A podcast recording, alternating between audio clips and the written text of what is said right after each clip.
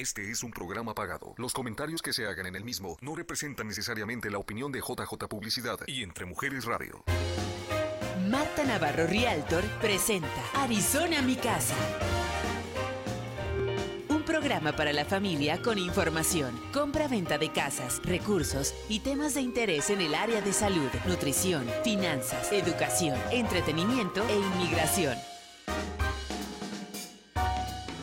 Esto es Arizona Mi Casa. Buenas tardes. Sean todos ustedes bienvenidos. Yo soy Marta Navarro, soy agente de bienes raíces, saludándolos aquí en este programa que es Arizona Mi Casa Radio. Sí, Arizona es nuestra casa y te damos la bienvenida. Quédate con nosotros, hemos preparado un súper programa. Espero no tener errores como todos, pero si tengo errores aquí nos vamos a reír juntos. Vamos a hablar del presupuesto que es importante que te sientes, que analices con tu familia esta tarde, esta noche ahí en tu casa después de tomar una cena riquísima. ¿Qué necesitas para comprar tu casa? ¿Cuánto dinero necesitas? Ese será nuestro tema de bienes raíces. Pero tenemos la mayor parte del programa para sentarnos y aprender, porque está con nosotros Asiria Valenzuela. Ella va a hablar del genograma y tu trabajo. Bueno, ¿sabes qué? Vamos a comenzar y veamos qué nos platicamos.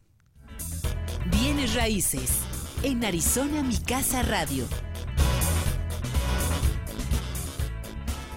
Y como lo anunciamos, como lo prometimos, estamos aquí todos los jueves a las 5 de la tarde. Por favor, comparte este programa. Si tienes preguntas, ten la confianza de mandar mensaje de texto. Aquí, mira, aquí está mi teléfono. Con mucho gusto vamos a contestar mensajes de texto, correos electrónicos, llamadas, las preguntas que tú tengas en relación a los bienes raíces. Efectivamente, este 2022 estamos teniendo un merequetengue, un caos, muchísima demanda en las casas. Seguimos con esta misma ceremonia de que hay muy pocas casas, hay muchos compradores.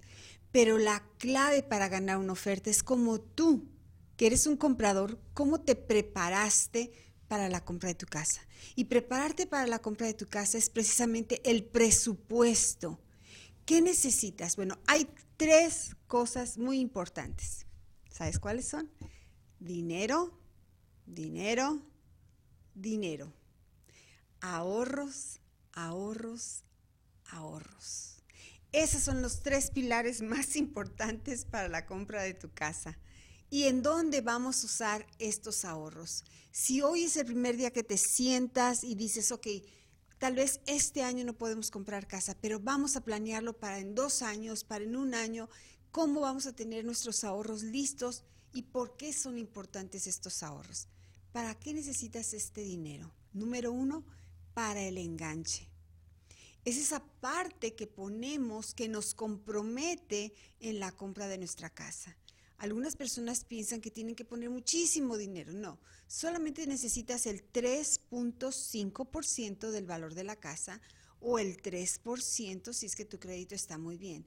Si quieres poner un poquito más, hay programas en que podrías poner el 5% o un 20% si quieres poner más ahorros y que tu pago quede más. Pero lo básico del down payment de enganche sería o tres ahorros. Otra parte que tenemos que considerar en esto de nuestro presupuesto son los gastos necesarios o extra pagos al día del cierre. ¿Qué significa el día del cierre? Bueno, el día del cierre es el día que te firman las escrituras, el día que entregas ese dinero de tu enganche y además pagas al notario, a la compañía de título, a la asociación, si es que tu casa está en una zona de asociación de homeowners, de vecinos en una asociación, dejas pagado un año del seguro de la casa, dejas pagados algunos meses de los taxes. Estos son tus gastos de escrituración. En el pasado era muy común que pedíamos que el dueño de la casa, el vendedor de la casa, el seller, te ayudara con estos gastos. En este momento, con la demanda que tenemos de casas, es un mercado en el que el seller tiene el privilegio de decidir por la oferta que le permita ganar más dinero. Así que bueno, esta parte del presupuesto y esta parte de tus ahorros se va a ir también a los gastos de escrituración. Y otra pequeñita parte, pero no menos importante, es tener dinero para las inspecciones de la casa. tenemos una oferta, te aceptaron tu oferta de la casa, bueno, pues hay que hacer una inspección de la casa y hay que hacer un avalúo de la casa. Ahí se va a llevar un poquito más de tu dinero y de los ahorros. Así que por eso es que empezamos este, este segmento diciendo dinero, dinero, ahorros, ahorros, money, money, money, como diríamos en inglés. Pero es muy importante que tengas este dinero, que te sientes, que lo pongas en un plan, que lo escribas, que digas, ok, hoy las casas están en un promedio de 380 y hasta 480 mil dólares el rango mediano de una casa, la mayoría de los compradores estamos en ese rango, entonces ¿cuánto necesitas? ¿Ok? Vamos sentándonos, llámame y hacemos estos números. Yo soy Marta Navarro, te pido que compartas si esta información es importante para ti, crees que le puede servir a otra persona. Vamos compartiendo este programa. Comparte, estamos aquí en Facebook Live, aquí en Arizona, mi casa. Regresamos. ¿Necesita comprar su casa? No dude en llamar a la experta en bienes raíces, Marta Navarro, quien desde el año 2000 ha abierto las puertas a miles de familias que ya cuentan con su casa. El servicio y la experiencia de Marta Navarro le ayudan a realizar su sueño americano. Compra y venta de propiedades llamando al 623-341-6345 y en arizonamicasa.com. Marta Navarro le proporciona el metal más valioso, la llave de su casa. 623-341-6345. Estamos de vuelta con usted en Arizona Mi Casa. Bueno, y ya estamos aquí en Arizona, mi casa, entrando a todo lo que más nos interesa, este tema que a todos ustedes les va a gustar y que si no has conocido a Siria Valenzuela, ella está aquí de invitada y trae un tema que a mí me fascinó desde el día que lo escogieron y es el genograma y tu desempeño. Pero esto es en relación al trabajo, será como nos movemos en la escuela o con nuestra pareja. Bueno, pues muy buenas tardes, Asiria, ¿cómo estás? Hola, muy buenas tardes, pues estoy muy bien, muy contenta de, la invitación y de volvernos a encontrar. Muchas gracias por esto. No, gracias a ti, de verdad. El tema me parece muy interesante porque yo lo quiero cambiar de nombre, pero no voy a decir ahorita qué, porque sería un comercial. Estamos jugando, me encanta que estemos muy contentas. Estamos aquí en nuestra casa, Siria. Así es, sí, muy contenta de estar aquí con Verónica, Javier, contigo, por supuesto. Julián por ahí anda, entonces muy contentos. Y el tema sí, muy, muy bonito porque pues está relacionado con nuestra historia, con la familia y por supuesto que nos, digamos que nos impacta. Nos, mm. nos, impacta en nuestra profesión y de muchísimas, de, de muchísimas maneras. ¿Qué es el genograma? ¿El genograma qué Vamos a empezar en, materia. Pues fíjate que el genograma es una especie de, bueno, por supuesto va a ser la representación de nuestro árbol genealógico. Es el famoso árbol familiar. Ah, ok. Y lo vamos a mirar de una manera gráfica. Porque generalmente, pues obviamente sabemos nuestros padres, abuelos, hermanos y todo aquello. Sin embargo, esto va a ser una especie de, de mapa que vamos a mirar de una manera más rápida literal como si tuviésemos el mapa de Phoenix, ¿no? Bueno, ¿dónde está, dónde está Chandler? ¿Dónde se ubica Mesa? ¿Dónde está Phoenix? ¿Dónde está, dónde están las ciudades? Esto sería a nivel familiar. Es un mapa gráfico que representa nuestro árbol familiar y generalmente se, empezamos con el origen, porque a veces a mí me preguntan, ¿puedo colocar a mis hijos en el árbol en el genograma? Sin embargo, en, esta ocasión empezamos siempre por ti y el origen. Ya si alguno de los de tus hijos quisiera ser el árbol genealógico, pues le iba a tocar a él y, su, origen, es decir, de ellos hacia atrás, ¿no? Hacia los ancestros. Entonces, es eso, esa representación gráfica en donde vamos a registrar cierta información específica de nuestra familia. Dices tú dinámicas familiares. Así es, dinámicas familiares. Fíjate que en esas dinámicas pueden ser las relaciones entre los miembros, así como en las ciudades, ¿no? Donde está Finney, donde está Charlotte, y cómo llego a una y cómo llego a la otra. En las familias es qué dinámica se presenta en las familias y qué se, qué se repite, qué patrones de comportamiento se repiten. Eso lo vamos a mirar también en un genograma. En ese mapa vamos a poner toda esa información ¿Cuándo, nacen los miembros de la familia? ¿Cuándo fallecen? Mm, ¿Qué profesiones ejercen cada uno? Porque eso también nos va a impactar a nosotros, a las siguientes generaciones. Entonces, todas esas dinámicas las escribimos y las vamos colocando en un genograma. hay muchas maneras de hacer genograma. Incluso ya actualmente pues ya hasta existen los softwares que te pueden ayudar a hacer un genograma. Yo el primero me tocó hacerlo así, este, a mano, pues a mano. Y de hecho aprendí dos, dos maneras de hacer un genograma. Eh, con dos maestras fabulosas que me enseñaron a hacer este genograma, con igual, las dos con aportaciones muy importantes en el, en el genograma, ¿no? Entonces eso... ¿De dónde viene esto? Yo estoy todavía con muchas preguntas. O sea, es algo que nos va a explicar una dinámica, pero vamos a ver, una persona, ¿cuántas generaciones atrás tendrá el uso de memoria o podrá alcanzar esa información? Yo de repente eh, me encanta todos estos temas de los de nuestros ancestros y le llamo o a mi mamá o a mi tía, que es la mayor de las hermanas de mamá. Entonces le digo, a ver, Nina, y esto y esto, y ya me dice hasta los apellidos de los que no son parientes. Y es que ella vivía, ahí, o sea, ella es la que se sabe, pero serían dos generaciones o tres a lo mejor lo que ella recuerda para atrás. Así es. ¿Con eso es suficiente? Sí, con eso puede ser suficiente, aunque dicen, en, en constelaciones decimos que, lo, que las generaciones que más nos impactan a nosotros son tres hacia atrás es ah. decir, padres, abuelos y bisabuelos. Mm. Puede ser que tengas información aún más, más lejana, sin embargo son tres, tres hacia atrás y tú impactas tres hacia adelante. O sea, eres, son tus hijos, tus nietos y tus bisnietos. Oh, Entonces somos siete generaciones, pues es un montón de gente, siete generaciones que estamos constantemente pues transfiriendo información, ¿no? ¿Todavía? Todavía siete generaciones. Así es. O sea, es decir, tú tres hacia atrás y tú tres hacia adelante. Hmm, Esos son. A ver, a ver, ¿cómo está eso? Entonces, ¿qué, información es la que estamos transfiriendo? ¿Por qué hacemos un genograma? Queremos ver, decíamos, la dinámica. Exacto. Fíjate. ¿Por qué? Fíjate que nuestras, nosotros, Marta, no nacemos sin información. O sea, nosotros cuando nacemos ya traemos una serie de información. No solamente lo que se sabía antes, la, como en biología, eh, que es el tono de piel, el color del cabello, los ojos. No solamente eso, porque antes se pensaba que era solamente eso y ya está. Si vas a ser flaquito, gordito, o alto, chiquito, como sea, se pensaba que solamente esa, esa información se transfería o tomábamos nosotros de las generaciones anteriores. Pero actualmente se sabe que no, se sabe que nosotros somos diría eh, Deepak Chopra, impulsos de información que transferimos de una generación a otra. Ahora, por supuesto, no nos va a impactar toda esa información, sería demasiado, sería demasiado, sino a cada uno de los hijos nosotros nos va a impactar de diferente manera. Va a haber algo que nosotros vamos a tomar de algún ancestro y lo voy a, me voy a vincular o me voy a implicar con ello. Pero resulta que mi hermano va a tomar otra va a tomar otra. Para él va a decir, a ver, ¿a quién le ayudo en el sistema? Bueno, yo le ayudo a este y la va a jalar para él. Obviamente todo esto es inconsciente, inconsciente. ¿Y para qué me serviría? ¿Para qué me serviría?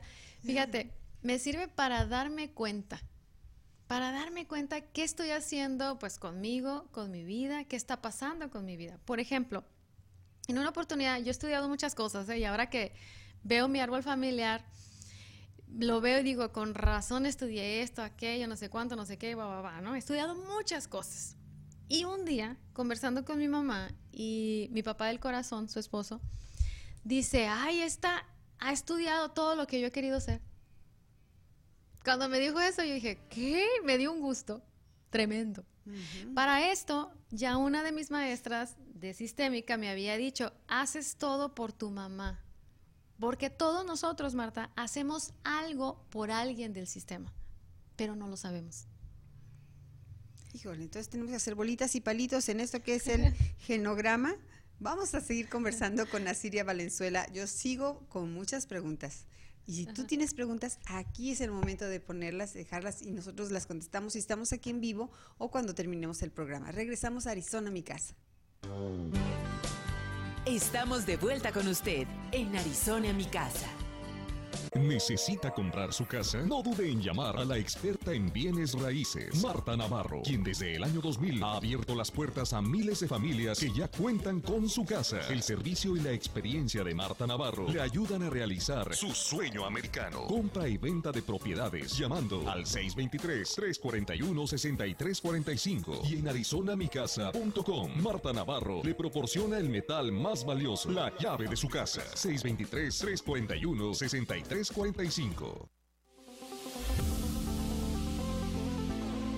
Decibel Academia. El nivel de tu comunicación. Sumérgete en el mar del bienestar natural con los productos The Holistic Sea, lo más selecto en ingredientes de origen botánico, mineral y orgánicos. Prueba nuestras velas de soya aromáticas, ambientales y de masaje, así como la de aromaterapia de aceites esenciales. Y para el cuidado de cara y cuerpo, contamos con jabones botánicos, exfoliantes, con sales minerales, mascarillas y cremas humectantes. Todos nuestros productos son libres de parabenos. The Holistic Sea, la madre naturaleza, nos provee de ingredientes y nosotros los fusionamos para que tú los disfrutes. Encuéntranos en Facebook como The Holistic Sea o al 623-703-3891. Estamos de vuelta con usted en Arizona, mi casa. Qué rico estar en esta conversación y estoy recordando mil cosas que hace rato que no recordaba. A mí me apasiona esto de, ver nuestros ancestros y yo lo he dicho muchas veces. Yo recuerdo cuando mi abuelita me dijo, tú tienes que ser maestra. Y yo dije, pues con tal de que no me saquen de la escuela, yo le sigo. Pero no entiendes eso hasta que va pasando la vida, ¿no? Entonces, esto es de lo que tú nos vas a explicar. ¿Por qué a veces seguimos eso y creemos que era porque éramos muy obedientes, muy santitas, ¿verdad? Muy bien portadas, pero no, no fue así, sino que ya traíamos esa tarea en nuestra vida. Pero fíjate que la obediencia sí tiene que ver con, o sea, con esa implicación, claro. Por ejemplo, les pongo un ejemplo mío. Resulta que la vida da muchas vueltas, ¿no? Yo estudié tres mil cosas y no sé cuánto y no sé qué. Y resulta que soy maestra, como mis papás. Ah, y, mi hermano fue lo primero que me dijo, ay, eres maestra como mis papás. Fíjate, cuando me dijo eso yo pensé, ok, va, ahorita toca lo que toca, ¿no? Y hay un trasfondo que ahorita se los voy a explicar por qué el ser mae, por qué mis papás, la vida los lleva también a ser maestros. Y fíjate, yo tengo vocación, ¿cierto? Vocación para mi trabajo que hago como terapeuta, facilitadora y no sé qué. Sin embargo, en mi árbol no hay permiso para la vocación. Me explico. Como soy obediente, Marta, bien, bien lo tocaste el punto. Como soy obediente, yo me fui a ser maestra. Ojo, también estoy en mi proceso, en esa transición para dejar de ser tan obediente y vivir de mi vocación. Porque en mi árbol familiar no se permite la vocación. Obviamente es, te quieren salvar de algo, pues. Acuérdate, nuestra generación, la generación X, nos dicen, tienes que trabajar porque Y un trabajo seguro y mucho y todo esto. Entonces, somos niños todavía obedientes, ¿no? Sí. Entonces, resulta que en mi familia, en mi árbol genealógico, mis cuatro abuelos no terminaron ni la primaria. Oh, ujú. A pesar de que mis Pero no abuelos... había escuelas. no había escuela, Es- había que trabajar. Explícame eso, ¿no? Sí, exacto. Bueno, sí, había escuela, no había escuelas, no había tanto acceso a la escuela. O llegaban hasta el cuarto de primaria. Muchas Sexto, veces a la niña que veces. terminaba sexto era la que se, era la maestra de la escuela. Exacto, y había que trabajar. Había que trabajar, exacto. Había que trabajar. Mi Ujú. abuela le tocó trabajar a los siete años, creo, seis años, empezó a trabajar, el abuelo también. Sin embargo, ellos se desarrollan en el ámbito artístico. Ambos son artistas, mis abuelos paternos, ¿verdad? Mm. Sin embargo, mi mamá, como crece, crece con esa, con ese gusanito de decir, no, pues la educación es valiosísima. La educación es la mejor herencia que te voy a dejar. Y aquí estás. Frase. Frase de todos esto. nuestros abuelitos, tíos. Eh. Exacto. Entonces nos volvemos, yo en mi caso me volví a estudiar y a estudiar y a estudiar y a estudiar y a estudiar, a estudiar por todos, ¿no? Por las tías, por mi mamá, por quien se podía. Entonces, qué curioso que ahora yo estoy en el ámbito educativo. ¿cierto? Porque hay que sanar algo en mi árbol familiar, como quién no lo hizo y ahora yo lo hago por ti. A veces en la profesión lo hacemos idéntico a alguien, es decir, una familia de médicos, todos son médicos, ¿cierto? O a veces hacemos todo lo contrario. todo lo contrario, porque queremos hacerlo por alguien más, como era el caso de mi mamá, que lo quería hacer por los abuelos, ¿no? Como una especie de, ¿cómo le llaman cuando tú quieres redimir a alguien que no, yo lo voy a Oh, hacer? sí, el Ajá. héroe. Sí, exacto. La heroína. Pero nadie nos dijo que íbamos a hacer eso. Entonces eso lo traemos como un contrato antes de nacer, como una tarea antes de nacer. ¿Qué es esto entonces del genograma? ¿Qué, es- qué sucede con esto? Para no cambiarle el nombre de ganoderma, dije. Ah, no de- genoderma, ¿cómo era? Fíjate que a veces hay facilitadores o maestros que dicen que lo traemos antes de nacer. Hay otra maestra que dice que nosotros lo hacemos en el momento en que somos concebidos. Es decir, algo está sucediendo en el ámbito familiar, papá, mamá, y algo pasa ahí que decimos, ¡pum!, yo me hago cargo de esto. ¿Qué falta en la familia? Generalmente ese es el término que usamos. ¿Qué es lo que sucede en la familia o qué falta? ¿Quién falta? Que entonces llega alguien, nace y dice, pues yo lo hago por ti. Yo lo hago en tu, en tu honor. Wow. Yo lo hago idéntico a ti o lo hago lo contrario, pero para, para salvarte, ¿no? Para hacer ese... Para curar. Exacto. Siempre estamos buscando compensar. ¿Qué sucede en la familia? Que queremos compensar alguna cosa por otra. Y tiene que ver si es de la familia de la mamá o del papá. O más nos inclinamos a la de la mamá. Tiene que, fíjate qué buena pregunta, porque de acuerdo a una de mis maestras, ella decía que si tú eres eh, derecha, que si usas más tu lado derecho, estás más implicado con tu lado materno. Sin embargo, si a veces te cuesta trabajo la, la coordinación o eres disléxico o algo así, que es mi caso, es el otro lado, es el lado paterno. Hay muchas maneras de, o ejercicios, por así decirlo, de darte cuenta con quién te implicas más, si es el lado de mamá o es el lado del padre. Ahora, en términos del genograma, no sé si Javier nos puede adelantar un poquito la, la foto para que vaya quedando un poquito más claro.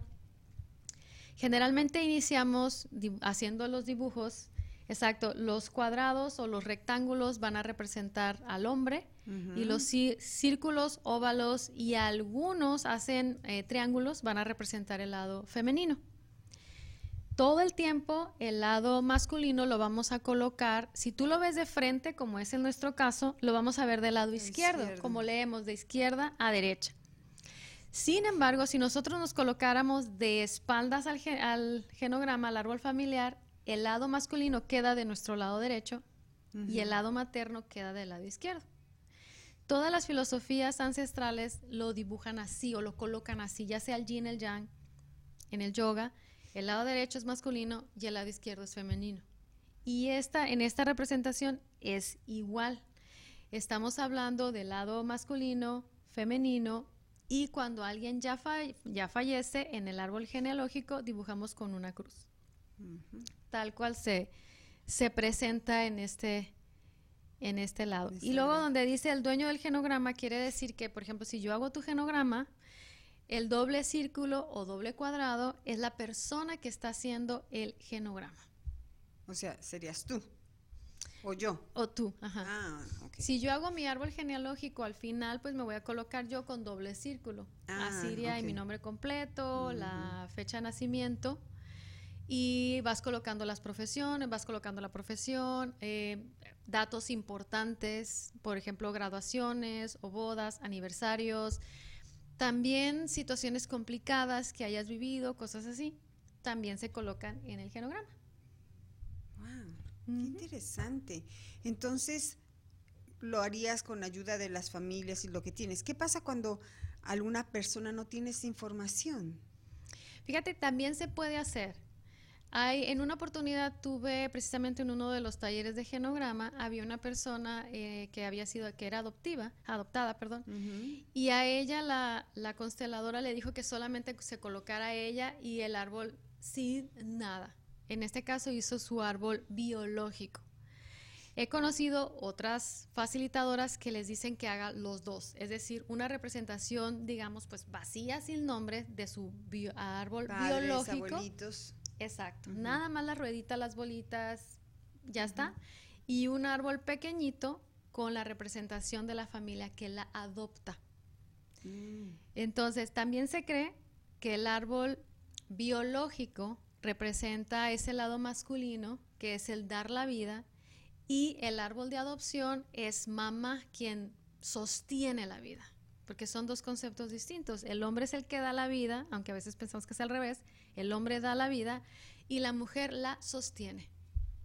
Así como se sostiene en el, en el útero. En el útero, ujú. Exactamente. ¿De quién es esta teoría? ¿Quién investiga esto? ¿Quién es el autor? Fíjate que Virginia Satir, que ella era una psiquiatra, ella empieza a investigar esto y después el maestro Bergelinger con las constelaciones familiares también profundiza.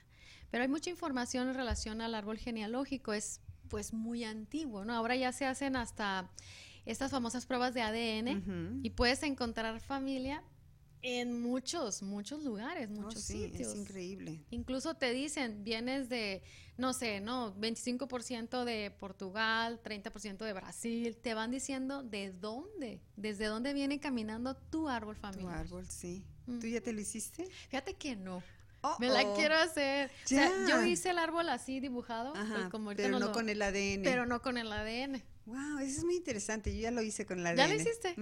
¿Y cómo te fue? Muy bien. Mi, mi primera mamá, mamá, mamá, mamá, sí, la mamá, mamá, hasta el final, es en Etiopía, en África. ¿En serio? Y cómo va emigrando esa semillita del gen de las mamás. Qué bonito. Es muy bonito, vale la pena hacérselo y pues ahí viene mucha información y además te va encontrando otros familiares que tú no conocías. Yo he encontrado familiares, una prima, que no sé si es mi prima o mi tía, pero vive aquí en Phoenix y es muy cercana, es hija de una prima hermana de mi mamá.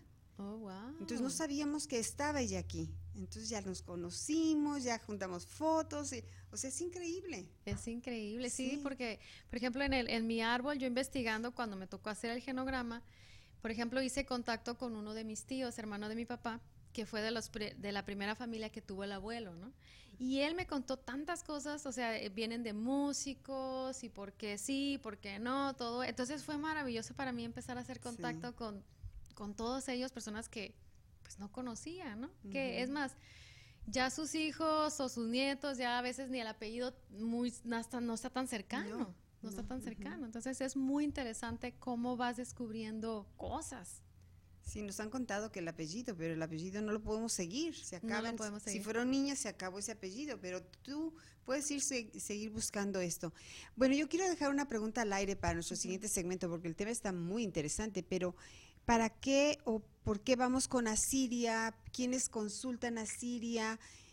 ¿A quién le funciona esto? ¿A todos? ¿A, si yo tengo un niño con problemas? ¿O si hay un niño que está teniendo problemas en la escuela? ¿O yo estoy teniendo problemas con el marido, con la suegra? ¿A quiénes nos sirve ir y tocar la puerta de ese consultario, consultorio con Asiria Valenzuela, que es nuestra invitada, y que está hablando de el genograma y tu desempeño? Regresamos aquí en Arizona, mi casa. Estás escuchando Arizona mi casa. En un momento continuamos. ¿Necesita comprar su casa? No dude en llamar a la experta en bienes raíces, Marta Navarro, quien desde el año 2000 ha abierto las puertas a miles de familias que ya cuentan con su casa. El servicio y la experiencia de Marta Navarro le ayudan a realizar su sueño americano. Compra y venta de propiedades llamando al 623-341-6345 y en arizonamicasa.com. Marta Navarro le proporciona el metal más valioso, la llave de su casa. 623-341-6345.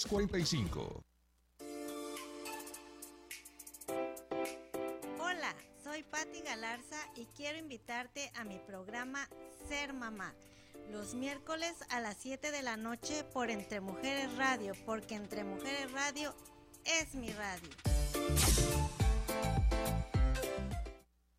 Sumérgete en el mar del bienestar natural con los productos The Holistic Sea, lo más selecto en ingredientes de origen botánico, mineral y orgánicos. Prueba nuestras velas de soya aromáticas, ambientales y de masaje, así como la línea de aromaterapia de aceites esenciales. Y para el cuidado de cara y cuerpo, contamos con jabones botánicos, exfoliantes, con sales minerales, mascarillas y cremas humectantes. Todos nuestros productos son libres de parabenos. The Holistic Sea, la madre naturaleza Nos provee de ingredientes y nosotros los fusionamos para que tú los disfrutes. Encuéntranos en Facebook como The Holistic Sea o al 623-703-3891. Estamos de vuelta con usted en Arizona, mi casa.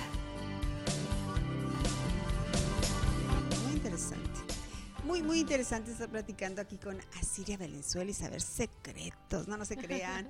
Yo creo que esos secretos de familia, yo tengo la experiencia y me encanta, no sabía que íbamos a hablar de genealogía, que me encanta. Tengo una tía que es historiadora y se dio la tarea, ella sí por los apellidos. Ella sí por eh, se fue a las iglesias, a los panteones Sí. y hizo todo un libro. Aparte lo hizo con códigos, o sea, Mm. es tan interesante porque puso como si, como si ella hubiese estudiado, no que hubiese, estudió cómo hacer un libro de un árbol genealógico. Ujú, ujú. Entonces determina, vamos a decir, le da la letra A, la B, luego A1, B1, se- algo así, ¿no? No te sé decir el código con el que ella sigue, pero tú estás leyendo este libro y vas para adelante y vas para atrás. Y muy interesante porque dices, yo descubrí secretos. Exacto, sí. Entonces eso es muy importante y también dice Martita, tú eres una buscadora, me dice. Entonces como que hay alguien en la familia que anda buscando información. Pero también cuando compartes a veces para nosotros ahora serían secretos, pero muchas de estas cosas eran cosas que se vivían. Por Sí. ejemplo, mi Sí, mamá es sí. sagún y dice, es que los sagún somos de cierto pueblito. Y encuentras que primos se casaban con primos. Eso no se usa ahorita. No, exacto. Pero no era un secreto, era algo que así era, Así porque era. tenía que ser así. Ahorita lo vemos así como que, ay, qué grave, ¿no? Pero esto fue. Pero eso nos deja algo a nosotros en nuestra familia, ¿es lo que tú dices? Eh, a ver, fíjate, vámonos a, a regresar un poquito. Ajá. En relación a cuando hablamos de, de secretos, cosas que, que a veces se ocultan, generalmente se ocultan porque queremos proteger a alguien. O sea, Oh, no es... eh, sí, porque a veces que le decimos secreto y queremos saber qué es a toda costa. No, a ver, vamos a, a respetar. Desmitizarlo, Sí, ¿verdad? porque a veces los secretos lo hacemos para proteger a alguien, ya sea a lo Mm. mejor mi propia vida o la vida de alguien más, o e- es, es así, ¿no? Y antes, precisamente en constelaciones familiares, se pensaba que el secreto se tenía que saber a fuerzas. Mm. Ahora no, sabemos que en una constelación sale algo que surge, que impactó al, al sistema, no necesariamente tenemos, a- tenemos que saber qué es. Oh, qué bien. A veces es hasta una falta de respeto, Marta. A veces, porque con qué derecho yo voy a indagar los trapitos sucios que no me corresponden. Si yo me entero de un secreto, pues me tocaba enterarme. A lo mejor es doloroso, a lo mejor es difícil, que casi siempre pues es Debe de así. ser. Es así, por algo está guardado, por algo es un secreto. Y si yo me entero de una situación muy complicada, muy difícil, es por algo. A lo mejor me toca a mí mm, sanar algo relacionado con eso. Tal vez es así. Alguien que a lo mejor guardó un abuso sexual y de pronto yo me impacto con esa noticia, a lo mejor está en mí, yo lo tengo que sanar. A lo mejor alguien que robó algo y luego yo me entero que el abuelo hizo aquello, bueno, vamos a sanarlo en mí. A lo mejor es juicio, el juicio de eso no se hace, o a lo mejor literal es parte de, de mi, de un propio proceso. Entonces, saber y conocer todo esto nos sirve precisamente para saber cómo estoy yo con mis propios juicios, con mi propia sanación, porque ya sabes que es muy fácil apuntar, ¿no? Este, aquello, ta, ta, ta, ta, ta, ta, pero ¿qué hemos hecho nosotros por, por estar bien, por estar contentos, por salir adelante, por sanar? Y entonces estamos en una situación, a ustedes que nos escuchan, alguna situación decíamos, bueno, hay un niño que está tan inquieto, que no está pasando materias, ¿podemos llevarlo contigo? ¿Tú nos ayudas? ¿Qué, qué es la ayuda que nos puedes dar tú a través de un análisis de un genograma? Fíjate qué bueno que me haces esa pregunta, porque tengo muchas llamadas así de, de niños o adolescentes. Y yo les digo, no, ustedes, el adulto. ¿Por qué?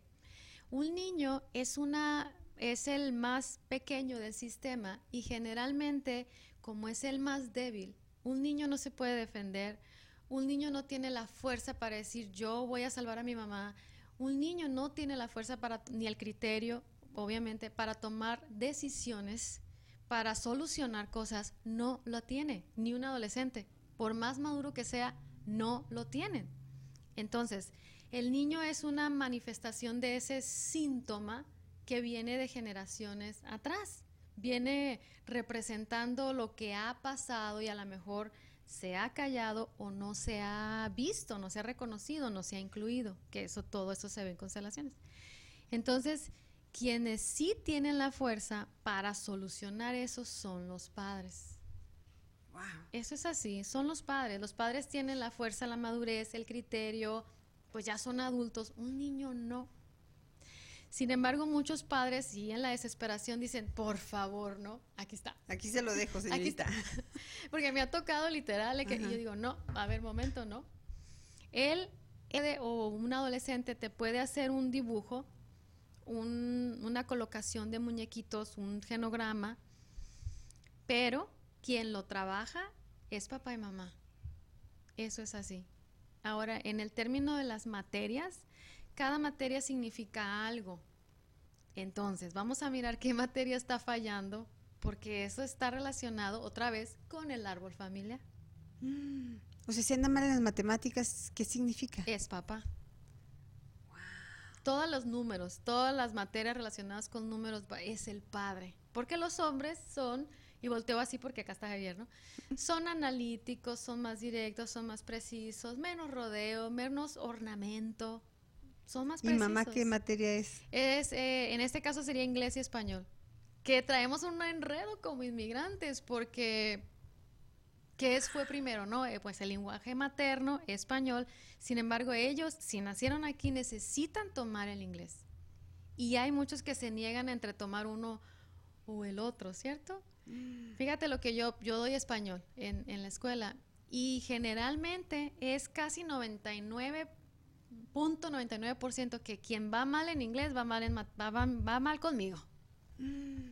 Aunque dicen, es que yo tomé español porque era lo facilito, yo ya hablo español. Sí, pero si yo me voy a sus calificaciones, yo digo, no, pues va mal en inglés, va mal conmigo. Mm. Casi es así, ¿eh?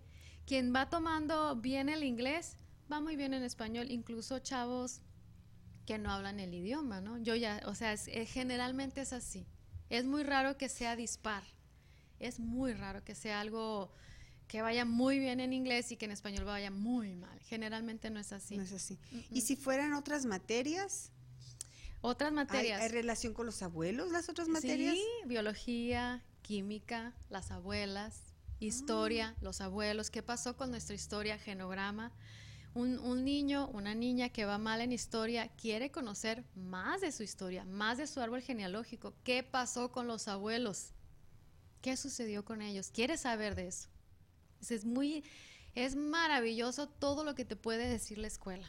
Es extraordinario cómo a través de las materias un niño o una niña se expresa, se puede expresar. O sea, que una señora llega contigo y te dice es que yo nunca supe las matemáticas. O sea, no, no me entraron. Pero a mí ponme, ponme a cocinar. ¿Qué quiere decir? Ahí vamos a ver, por ejemplo. qué interesante. Sí, qué interesante, porque ella, por supuesto, está muy bien con su linaje femenino la cocina, el sostener, mujer, las mujeres, ¿no? Sostenemos, nutrimos, contenemos, es una energía más de calma, de nutrición. Esa es la mm. mujer. Entonces, si ella me dice eso, voy a decir, bueno, vamos a ver qué habrá pasado con su papá. ¿Cuál era su mirada hacia su padre? A lo mejor estuvo, no estuvo, Exacto. no supiste quién era tu papá, cuando se fue tu papá y estabas niña. O fue violento con mamá y no hay acceso al padre, o sea, se niega el acceso al papá. No vayas con tu papá porque es malo, aunque estuvo, es malo.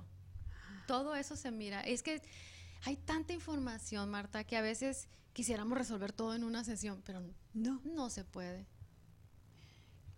¿Cuál es, eh, cómo te diría? Vamos, esto del genograma, yo que no lo había escuchado solamente por el tema cuando lo platicamos con, con la producción del programa y gracias a Verónica y a Javier, por cierto, muchas, muchas gracias. Dijimos, qué rico tema, a mí me encanta ese tema. Pero una persona que no nos conoce, que está escuchando esto y dice, oh, yo nunca había escuchado, ¿cómo me puede ayudar así? O sea, y las que no nos escuchan, si ven nada más el tema, e, ese, esa publicación que pusimos, ella, Siria viene, va a hablar de esto, solamente por la palabra genograma podría entender una persona de qué se trata o qué otra forma podría ser llegado o podemos transmitir que esto te puede servir a ti, señora? Ah, como el árbol genealógico, el Ah, árbol familiar, el árbol de la vida. En cada cultura y en cada país se mira un árbol de la vida, un árbol genealógico o el ADN. Ya tenemos más acceso a esas palabras que antes no, pues eran impensables.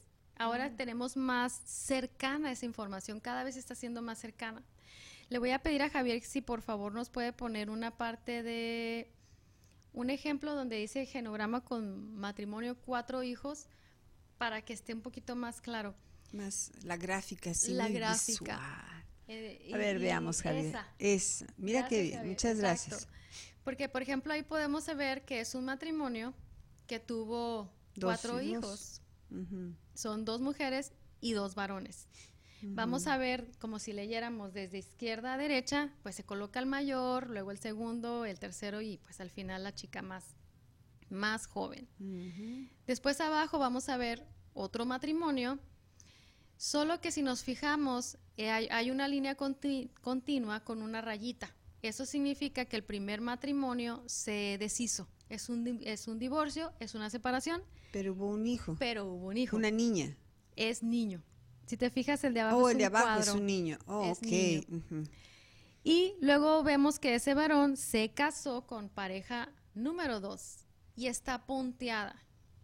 Cuando está punteada es unión libre, o sea, no están casados, sino han vivido o están viviendo en unión libre.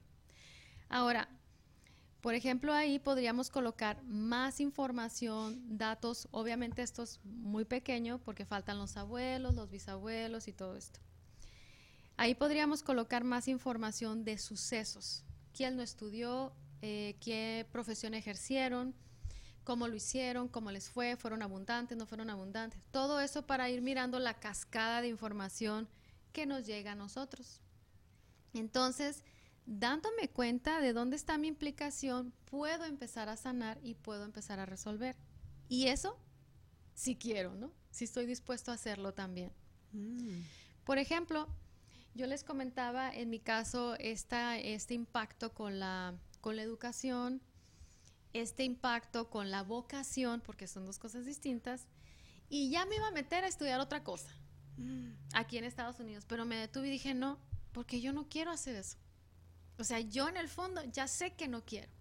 Sin embargo, había algo que me, que me estaba como empujando a hacerlo y me detuve y dije, no. Con todo respeto al, al mi árbol genealógico, con todo el amor del mundo, pero ahora me toca yo por mí. Y esa es una de las frases que usamos en terapia, ¿no? Yo por mí. Y empiezo a soltar desde el amor esas implicaciones, ¿no? O esas cosas que de pronto nos atan al, al árbol familiar y puedo ya decidir más por mí desde la vocación.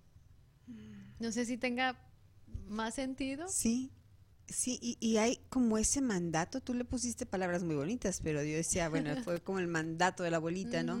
Tú vas a ser maestra, el mandato del papá, tú, chamaco, no Sí. sirves para nada. O eso para nosotros en nuestra cabecita de niños nos queda como una alguna ley, algo oficial, algo que Sí. tienes que cumplir y que a lo mejor no lo recuerdas, a lo mejor ahí estaba. Pero entonces nada más es ir contigo, hay terapias, ¿cómo vamos curando esto? Porque sí es cierto, estamos, yo digo, bueno, yo estoy armando este florero y me falta una pieza y digo, me falta, me falta. Cuando encuentras esa pieza y la pones, empieza a verse lo bonito que tú querías o, o empiezas a armar ese rompecabezas o lo terminas de armar. Es así, encuentro esta piececita y dices, ay, pues hay que arreglarla, ¿no? Eso no era para acá, era para allá. Sí. Es así. Es, es así, vamos haciendo un primer mapa, una especie de diagnóstico, ahora también de acuerdo al asunto que trae la persona, porque generalmente dice, no puedo resolver esto. Y empiezas por ahí, ¿no? ¿Con, qué, con quién se vincula o qué mandatos tiene? Porque sí se llaman mandatos. Mm, Nos mandan a algo, ¿no? Somos, te voy a mandar un mandado, pues literal. Literal. Entonces son mandatos parentales y esos mandatos parentales los hemos seguido. Entonces se empieza a hacer un sondeo o un primer diagnóstico y te vas dando cuenta. Recibes la información, la tomas y te vas dando cuenta y haces algo con esa información. Porque si no, se vuelve conocimiento nada más y no hacemos nada con ello. Imagínate que vas al médico, es un, es un ejemplo, vas al médico y te dice, si no haces algo, bueno, eres prediabético. No haces nada la siguiente vez que vas, ya tienes diabetes. Y te toca hacer una serie de Y pasos. de todas formas vas a tomarte la medicina, de todas formas vas a estar a dieta, pero no hiciste caso. No hiciste caso. Entonces, en este primer diagnóstico se, dite- se dice, bueno, hay ciertos mandatos parentales o estás implicado siguiendo a la abuela o al abuelo, qué sé yo. Entonces, vamos a ir haciendo esto y esto y esto. Y a ti te toca hacer esto en tu casa. Después de que te vuelva a ver, ¿no? La siguiente cita que te vuelva a ver, en dos semanas tienes tarea. Esto, esto y esto y esto. Ya hay gente que lo hace, hay gente que no. No se cura. No se cura. Porque estamos hablando que esto ayuda a curarte. Exacto. Porque el síntoma, como decíamos, el síntoma es el, el niño que no está bien en las matemáticas, pero analizas a la mamá, al papá, y, eh, y ellos tienen que ser los que curen esta situación de ese síntoma, que son las matemáticas. Correcto, así es. En este caso sí. En este caso sí sería si son los padres los que se hacen cargo y entonces el niño empieza a mejorar, porque en ese ambiente el niño es el más débil. No es al revés. Ya si tu chico tiene 18 o 20 años, híjole, ya le tocaría a él y si vive en tu casa, pues también a ti. Porque hay ciertos límites y ciertos manejos que hay que hacer en casa con este chico. Generalmente un adolescente te va a decir, cool, ya estoy bien. es que es así, te va a decir, yo que trabajo con más de 100, sin embargo, se nos olvida que es un adolescente y te va a seguir el rollo, o te va a, o la contra, otra vez, no está maduro, no está lo suficientemente maduro para hacerse cargo de todo eso Y del cambio que tiene que hacer. y del cambio que tiene que hacer. Qué interesante. A mí me gustaría saber qué preguntas tienen ustedes. Y este programa se queda grabado, así que aquí vamos a estar pendientes y vamos a poder contestar sus preguntas. Yo estoy disfrutando mucho la conversación con Asiria Valenzuela. Regresamos aquí en Arizona, mi casa. Estás escuchando Arizona mi casa. En un momento continuamos. ¿Necesita comprar su casa? No dude en llamar a la experta en bienes raíces, Marta Navarro, quien desde el año 2000 ha abierto las puertas a miles de familias que ya cuentan con su casa. El servicio y la experiencia de Marta Navarro le ayudan a realizar su sueño americano. Compra y venta de propiedades llamando al 623-341-6345 y en arizonamicasa.com. Marta Navarro le proporciona el metal más valioso, la llave de su casa. 623-341-6345. 345 Sumérgete en el mar del bienestar natural con los productos The Holistic Sea, lo más selecto en ingredientes de origen botánico, mineral y orgánicos. Prueba nuestras velas de soya aromáticas, ambientales y de masaje, así como la línea de aromaterapia de aceites esenciales. Y para el cuidado de cara y cuerpo, contamos con jabones botánicos, exfoliantes, con sales minerales, mascarillas y cremas humectantes. Todos nuestros productos son libres de parabenos. The Holistic Sea, la madre naturaleza, nos provee de ingredientes y nosotros los fusionamos para que tú los disfrutes. Encuéntranos en Facebook como The Holistic Sea o al 623-703-3891. Estamos de vuelta con usted en Arizona mi casa.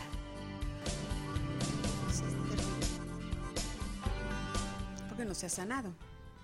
Y estamos al aire, ya nos está llamando la atención la producción. Gracias Javier, Javier. Estamos aquí para aprovechar esa conversación rica de los anuncios donde decimos, pues tenemos que sanar, tenemos que aprender. Yo creo que todos traemos un costalito por ahí de cosas y como decíamos en principio, pues es un tema que nos puede dar una lucecita hoy para que investiguemos. Bueno, a mí me gusta, me dice mi tía, eres una buscadora, Marta, pues yo creo que ahí ando buscando.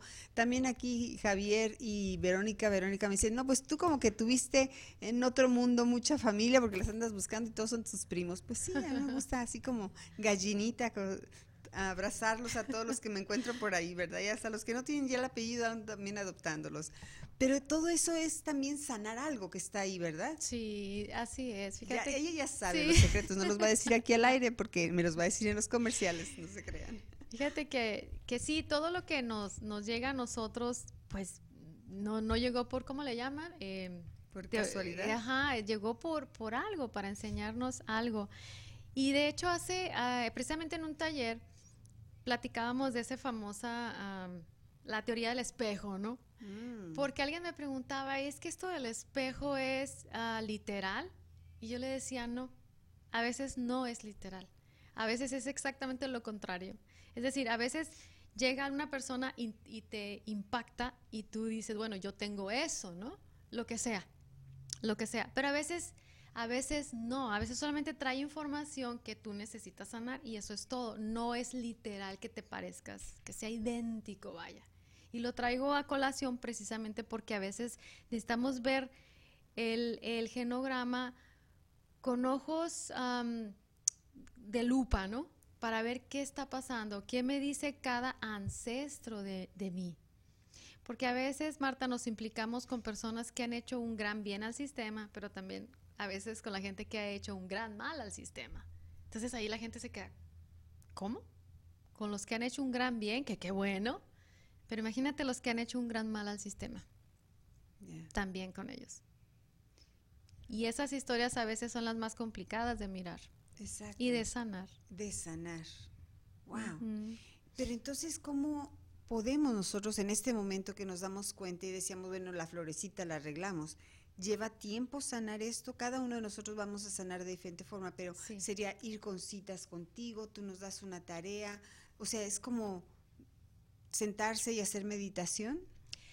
Pues la meditación puede hasta estar incluida. Fíjate que yo manejo algo que se, eh, bueno, el mente, mente, cuerpo, espíritu y emoción. O sea, nosotros no solamente somos el cuerpo como tal, sino somos la mente, somos las emociones, somos esta historia infantil, el adolescente, el adulto. O sea, somos todo eso. Entonces nos vamos dando cuenta paso por paso y bien lo mencionaste, cada uno a su tiempo y a su ritmo, sin correr porque yo no sano igual que tú ni tú igual que yo. Es diferente. Yo voy dejando tareas y voy dejando pequeños ejercicios, incluso casi siempre yo, cuando una persona va conmigo, ahí mismo hago una constelación. Generalmente yo hago eso. Si la persona no está lista o no se abre a la situación, pues no lo hago conversamos, hace un, dibujo. Hay muchas maneras de accesar al inconsciente, muchas maneras. Uno es constelando, otro es dibujando, otro es incluso hablando las palabras que usa la persona. Hay muchas maneras de accesar a ese mundo inconsciente. Entonces, sí, se, nos vamos dando cuenta, vamos haciendo pequeñas tareas. La meditación es, una gran, es un gran recurso para ir cambiando estos mandatos parentales la usamos también y una serie de, pues, de pasos, por así decirlo, que hay que tomar para transformar eso que se tiene que transformar. Y estas huellitas o estas marcas que están ahí o estas tareas que se quedaron inconclusas o que nos están marcando, tienen que estar en el árbol. No es de que la vecina vino e hizo una brujería. ¿Te refieres cuando un ancestro se quedó a medias con algo? No, vamos a decir, ese mismo niño que tiene problemas de matemáticas no es porque mm. la abuelita tenía una vecina y la vecina le hizo brujería a la abuelita. No, fíjate que el, el eh, no, generalmente todo tiene que ver con nosotros. Es que dije, ¿le contesto desde la brujería? ¿Cómo le contesto? No, fíjate que... Tiene que ver solamente con nuestra familia, esa es mi pregunta. No tiene que ver con la vecina o que mm. si la, la, vecina quería casarse con el abuelito y la abuelita fue la que se casó. Bueno, fíjate. A ver. Depende, depende, porque, mm, a ver, déjame si busco ahorita un, tengo un ejemplo, porque tendría que ver cómo interpreté yo eso. Por mm. ejemplo, si ella hace un gran mal a mi sistema, a lo mejor impacta al sistema y alguien viene y representa a esa señora. Por ejemplo, en una, a la vecina, a esa mala, wow. Dependiendo si impacta el sistema. Mm. Por ejemplo, en una ocasión mi mamá me dijo, "Te pareces a Elsa." Elsa es la segunda esposa de mi papá. Ah, ah, ¿ves? Que hace un gran mal al sistema y por supuesto alguien se implica con ella, que fui yo. A mí hasta bien me caía la Elsa, pues a mí me caía bien, pero mi mamá decía, me recuerda, claro, exacto. Entonces a mí me decía eso, yo decía, ah, pues sabe a quién le habla, ¿no? Cuando yo hago el árbol genealógico, este genograma, porque ahí en el árbol genealógico entran las parejas importantes de nuestros padres. Mm. La novia aquella que tuvo, no sé, si tuvo, agárrense, porque tuvo mi papá una novia o un amor platónico que deseaba el padre, no sé qué alguien va a traer a esa novia o ese novio. Entonces, en mi ¿Y si caso, se le murió la novia? no, eso se pone también. Sí, es que hay Oye, que no mirar. acabamos. No acabamos, Mm. diría una de mis maestras. Y qué bueno que no acabamos, porque nos quedamos en la vida solucionando. Si no, nos vamos. No tenemos nada que solucionar. Adiós. Oh, ok, bueno, entonces hay que seguir trabajando. Hay que seguir trabajando. Exacto, hay que cambiar la mirada de que la sanación no hay que mirarla como, ay, este árbol genealógico. No, hay que mirarlo con amor y qué puedo obtener yo de eso, qué O puedo sea, aprender. yendo al tema de la novia, ¿verdad? O sea, si la novia se le murió, no es el hecho de que la novia se le murió, sino el sentimiento del abandono, Lo que se de la pérdida que se quedó en ese señor. Exacto. Y cómo vino esta nueva esposa a suplir y a lo mejor no pudo suplir. No va a poder no, va- no- suplir. No, no lo no fue satisfactorio este matrimonio. Y alguien va des- va a venir a representar a esa chica que murió y que es la novia del papá y que a veces es una hija y la hija se vuelve como la mejor hija del mundo. Hasta ¿sí? le pone el nombre de la ex sin que la señora sepa que Exacto. también hay esas historias. Ay, es que es una telenovela. Es toda una telenovela. Toda una Oye, qué telenovela. divertido trabajo, ¿eh? No tienes que ir a ver el cine ni las telenovelas. Llegamos ahí contigo y te contamos Hay todo. muchas historias, unas muy bonitas, muy difíciles, que también hay que mirar lo difícil, sin embargo, desde el amor, pues, no desde, como comentábamos, desde los secretos y la tragedia. juicio. ¿no? O juicio. No, pues todos tenemos cosas que arreglar. Todos, así es que hacerle así, híjole, no, porque todos tenemos asuntos que, que mirar y que arreglar y que resolver. Eso es así. Y antes de que si existiera esto, íbamos al psicólogo. Pero los psicólogos no tenían esta herramienta. Sí la tienen, Antes no la tenían. a la o tenían el psicoanálisis. o Bueno, tenían psicoanálisis, conductismo, todo humanismo. esto, sí. exacto. Sí, sí, sí. Pero no creo que nos preguntaban, a ver, ¿y tu abuelita qué se dedicaba o por qué? Bueno, ¿O los sí? abuelos, perdón, los abuelos, ¿de saqué- ¿de dónde saqué eso? Los psicólogos, digamos, tradicionales se enfocan como al presente, ¿no? ¿Qué te pasa hoy de aquí en adelante? Tarará. Ujú. Los, los sistémicos, yo tengo una maestría en psicología sistémica, aunque no soy psicóloga, vemos hacia atrás, vemos un poquito hacia atrás, vemos cómo fue el embarazo de mamá y también tu personalidad, o sea, cómo se va desarrollando tu personalidad y esos mandatos parentales. Bueno, pues nosotros necesitamos una hora más completita. Vamos a poner hoy mismo en el calendario que regrese con nosotros a platicar ese tema delicioso, que nos traigas esas historias de telenovela. Maybe por ahí alguien sale y nos da una clase. Esta es la página tuya, ¿verdad? Esa es mi página. Muchas gracias, Javier, por colocarla. Ese es mi proyecto. Y ahí van a poder encontrar más información sobre, sobre mí, sobre lo que yo hago y sobre lo que significa precisamente la mirada sistémica, los servicios que presto y todo eso. ¿Y cuál es el teléfono de Asiria Valenzuela? Aquí lo vamos a ver porque Javier nos ayuda en todo, todo esto siempre bien cumplido. Aquí está el teléfono. Gracias, Javier. Hacemos citas contigo. ¿En qué parte de la ciudad estás? Estoy en Tempi. Ah, qué bien. Estoy en Tempi, muy cerca de la universidad, para sesiones privadas y los talleres los doy en Phoenix, a muy cerca de aquí, como a unos 20 minutos será, hacia sur este. Ah, qué bien. Bueno, pues hay que llamar a Siria Valenzuela, es para todos nosotros, podemos sentarnos, platicar y aparte de disfrutar de nuestras historias familiares, podemos sanar en muchas cosas que a, a lo mejor eh, la gordura, la pereza, Sí. el no dormir, o sea, muchas cosas, las enfermedades. Qué rico que encontramos esa respuesta, Siria. Muchas gracias. Gracias a ti, muchas gracias por la invitación y de veras también lo gocé muchísimo. Gracias. Sí, muchas gracias. Ahorita ponemos la fecha porque ella tiene que regresar aquí a nuestro programa en Arizona, mi casa. Ustedes están súper invitados. Pongan las preguntas, por favor, para que la próxima vez el tema sea en base a esas preguntas. Muchas, muchas gracias. Los jueves a las 5 de la tarde aquí nos vemos. Muchas gracias. Hasta la próxima semana. Marta Navarro Realtor presentó Arizona mi casa. Gracias por escucharnos. Escucha la repetición de este programa en nuestras diferentes redes sociales. Arizona mi casa.